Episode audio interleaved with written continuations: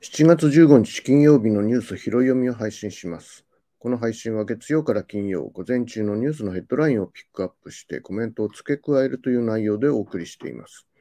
ニュースを介して社会に関心を持ち、つながりを感じることは孤立感を解消させるという意味で、精神衛生上にも良い効果をもたらすものと考えています。そうした意味も込めてニュースの動向を探っていこうと思っています。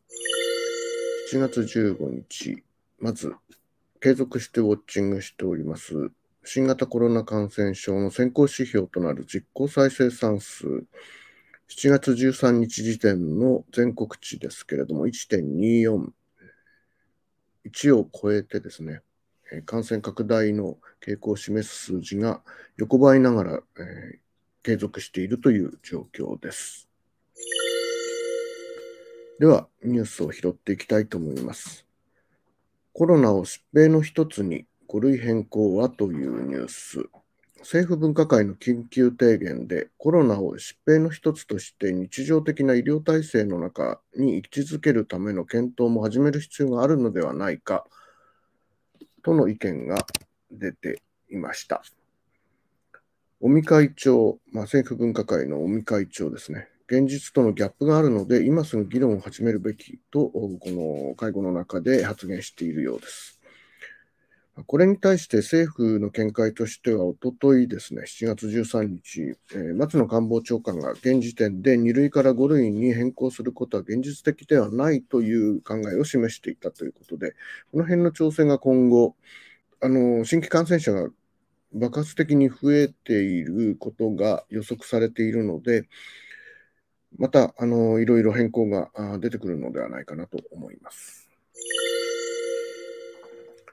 次のニュースは、この冬、最大9基の原発稼働へというニュースですね。岸田総理は電力の安定供給策として、冬に向けて原子力発電所を最大9基稼働させる方針を明らかにしました。国が前面に立って原発の立地自治体など関係者の理解と協力が得られるよう粘り強く取り組むとしています。この再稼働によって供給される電力は全体の1割程度とされているということです。火力発電も追加として10基の再稼働を目指す目指すという方針を示しています。次のニュースは、24年ぶり円急落1ドル139円台にというニュース。経済に深刻な影響を与えるニュースですね。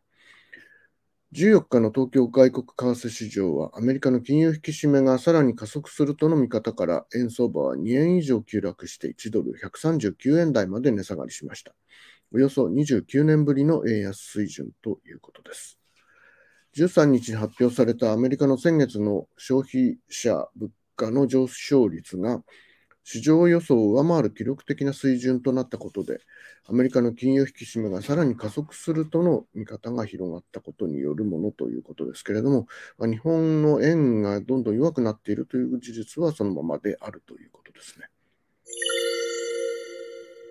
次のニュースは、Google 年内の人材採用を抑制。これも経済の先行きを示すニュースではないかなと思います。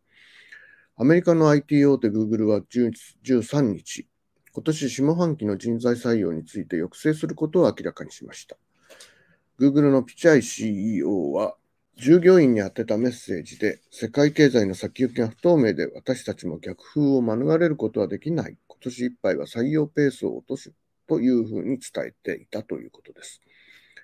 また、来年にかけては技術者の採用を優先する考えを示しているということです。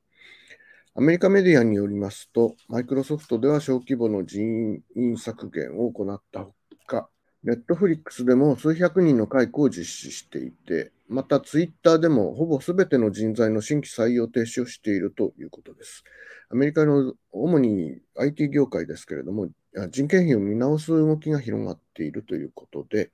これは全体的にやはり先行きが非常に不透明になっているあのもしくは落ち込む予想しているということが、この動きにつながっているということだと思います。今春、男女別定員の都立校7割が格差解消というニュースです。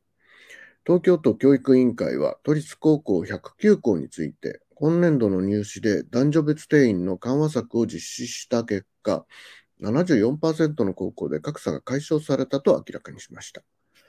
男女別定員は東京都だけが設けている制度で、女子の合格最低点が男子より高くなる傾向にありました。緩和策では定員の9割は男女別で合否を決めるものの、残り1割は男女合同で成績順に合否を決定したということです。これによって109校のうち81校で男女の合格最低点の差がなくなり、23校で女子の合格者が284人増加することも判明したということですね。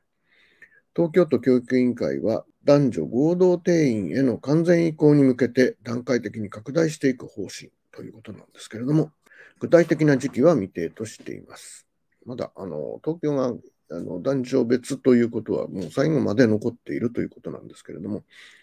移行することは決めたけれども、時期は未定という内容になっていました。以上、7月15日金曜日のニュース拾い読みはこの辺で切り上げたいと思います。ではまた来週。